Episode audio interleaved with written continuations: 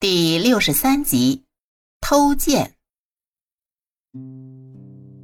在路上，耶律婉清对沈世宜说：“这位将军，我有个事想请你帮忙，可否通融一下？”“什么事？”“你能不能先带我去见一个人？”“你想见谁？”“叶禅。”沈世宜也料到他要见的是叶禅，于是转过身问。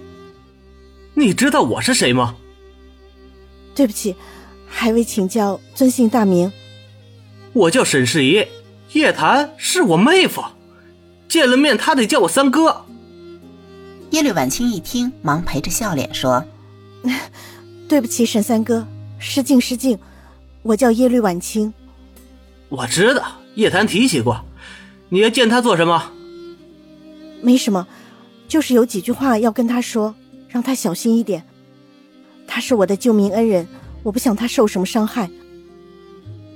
本来我不想带你见他，可现在见你这么讲情义，就勉为其难的带你见一下。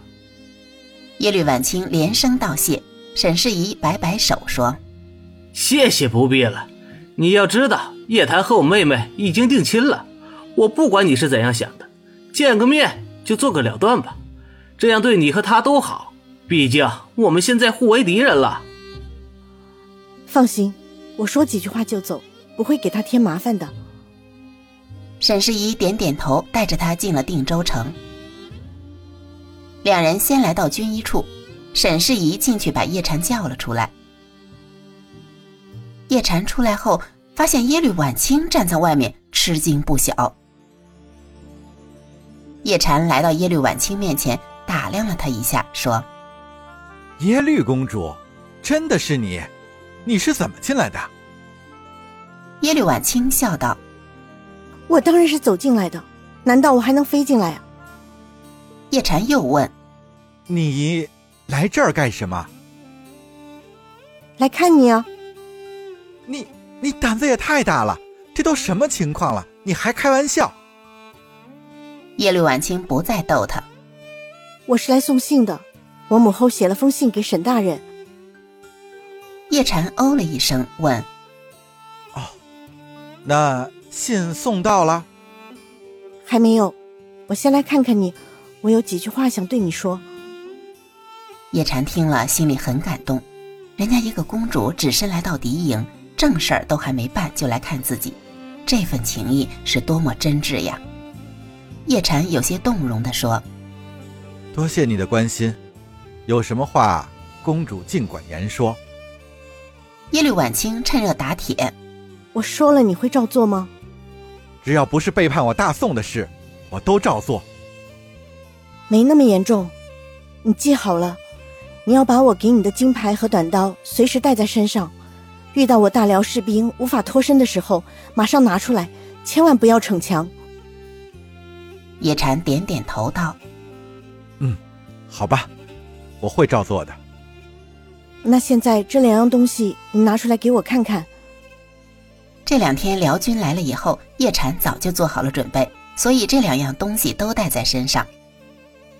他伸手从怀中取出了金牌，又弯下腰从靴子里小腿旁取出短刀。耶律婉清看了很满意，自己的东西叶禅随身带着，说明自己在叶禅心里还是有些分量的。他对叶禅说。表现不错，你要记住我的话。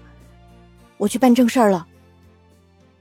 叶禅点头道：“公主保重。”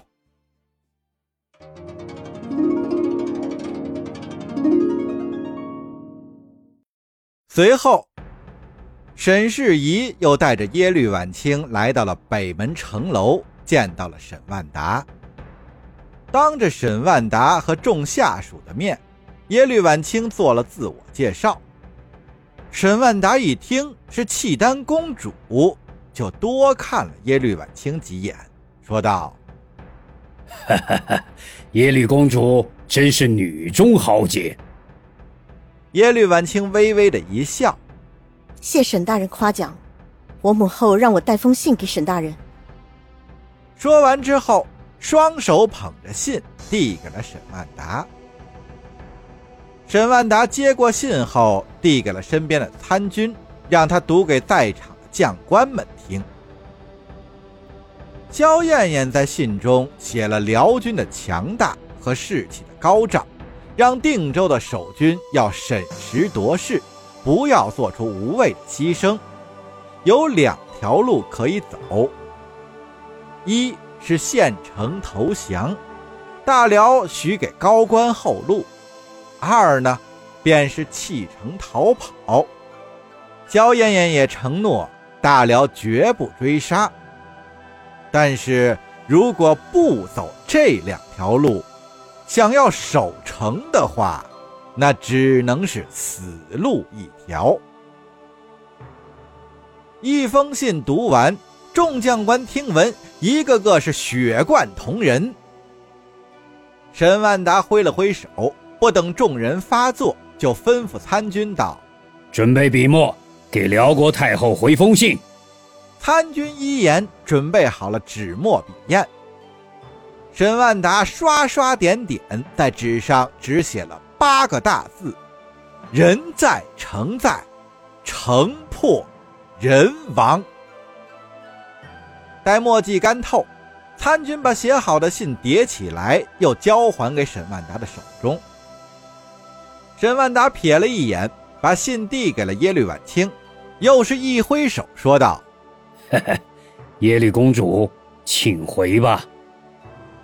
耶律婉清见此情形，也只得是施了一礼，开言说：“告辞了。”此言一毕，便转身离去。沈世宜将耶律婉清带出城，带回了城外的宋营之中。萧达贵见公主回来。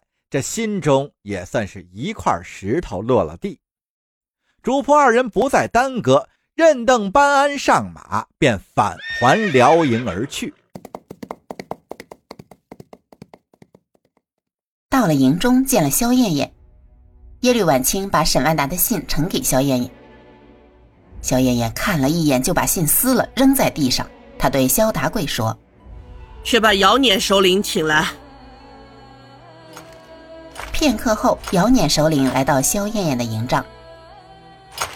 姚辇首领，准备一下，咱们明日即刻攻城。你部为前锋，我随时支援。祝你旗开得胜。姚辇首领虽然心中有一万匹草泥马奔腾而过，但嘴上还是说道：“遵命。”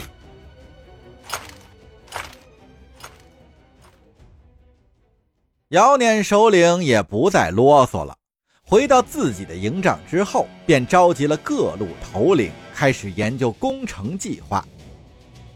这要是依照姚念首领的意思，此一次攻城还是要突出显示姚念红烈的能力和他的功劳，日后也好在太后和公主面前露露脸。按照姚念首领的意思，在攻城的头两日。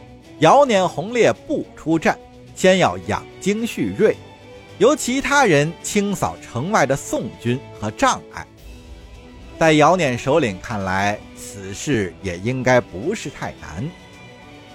等到攻打主城之时呢，也是先由其他人试试宋军的战力，消耗一下宋军的力量。要等到宋军露出疲态。再由姚碾红烈率领本部精锐人马出战。如果能由姚碾红烈攻上定州的城头，那便是大功一件。姚碾首领安排好作战计划，便吩咐众人回去动员士兵，早点休息。第二天一早便要列队攻城。转过天明。在宋军的营中，沈世礼也早就觉得这一天的早晨情况不太对。辽营之中升起了阵阵的烟尘，好像是在调动兵马。沈世礼当即下令，吩咐各营要加强戒备，准备开战。宋营之中便也开始排兵布阵起来。不多时，由辽军的营中涌出了大队人马，这些人也是以步兵为主。只皆因在宋营的前面，遍地都是路沿和刺马兵，这些障碍不除啊，辽军的骑兵便没有办法发挥出战斗力。因此，这些辽军步兵的主要任务便是扫除这些障碍物。宋军这边当然不能由着他们来清除这些屏障。待到辽军的步兵接近了这些屏障之时，宋军的弓箭手在沈世礼一声令下之后，便开始放箭。这满天的箭雨犹如飞蝗一般，一波接一波，是直扑辽军而去。